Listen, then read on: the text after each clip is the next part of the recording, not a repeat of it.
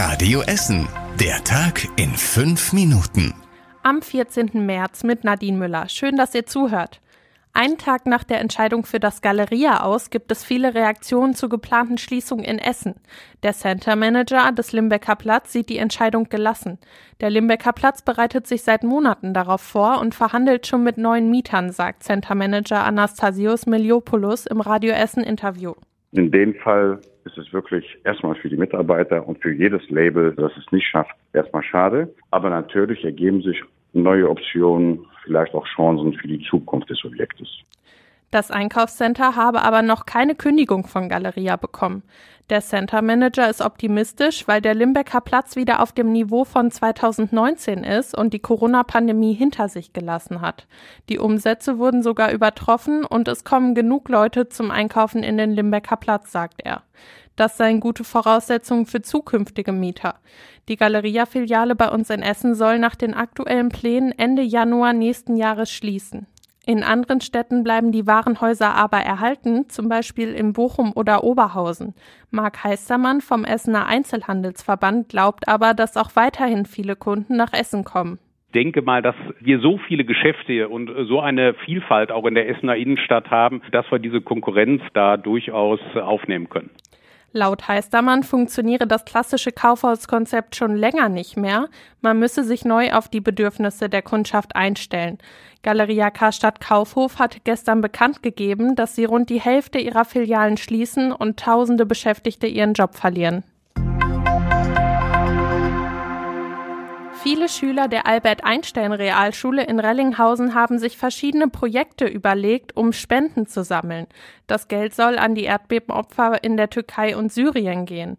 Insgesamt haben die Schülerinnen und Schüler 10.000 Euro gesammelt und jetzt an die Caritas übergeben. Dafür haben sie zum Beispiel bei ihren Großeltern Fenster geputzt, in den Unternehmen ihrer Eltern ausgeholfen oder im Kindergarten mitgearbeitet.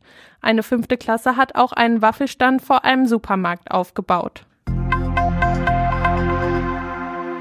Bei uns in Essen wird gerade intensiv am Ausbau der Schulen gearbeitet. Dafür wird gerade bei der Stadt viel neues Personal in mehreren Bereichen eingestellt. Rund 60 neue Stellen soll es in Zukunft geben, einige davon sollen direkt eingerichtet werden. Dafür haben sich die CDU und die Grünen in der Stadt eingesetzt. Das soll vor allem den Schulen zugutekommen, da sollen dann zum Beispiel mehr Sozialarbeiter oder Sekretäre arbeiten. Auch für den Schulausbau soll einiges getan werden. Unter anderem dafür sollen bald 30 Ingenieure eingestellt werden. Hintergrund ist, dass die Stadt die Schulen dringend ausbauen und erweitern muss. Eine Erweiterung ist für mehr als 60 Schulen bei uns in Essen geplant. Rot-Weiß Essen hat heute Abend die nächste schwere Aufgabe in der dritten Liga.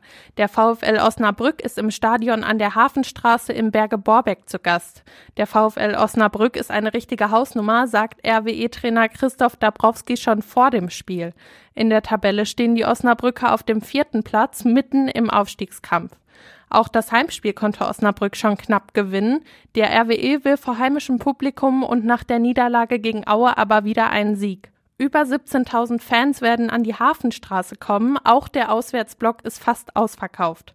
Zur Podcastaufnahme läuft das Spiel aktuell noch. Das Ergebnis könnt ihr direkt nach Abpfiff auf radioessen.de nachlesen. Und das war überregional wichtig. In dem Fall um die getötete Zwölfjährige aus Freudenberg gibt es neue Details. Jetzt ist klar, sie wurde von zwei zwölf und dreizehn Jahre alten Mädchen erstochen. Die beiden Mädchen haben die Tat jetzt gestanden. Das teilt der leitende Oberstaatsanwalt bei einer Pressekonferenz mit. Wegen ihres jungen Alters gibt es aber keine Details zum Motiv. Weil sie nicht verurteilt werden können, kümmert sich die Jugendbehörde jetzt um den Fall. Die zwölfjährige Luise war am Sonntag tot in der Nähe eines Radwegs gefunden worden. Und zum Schluss der Blick aufs Wetter.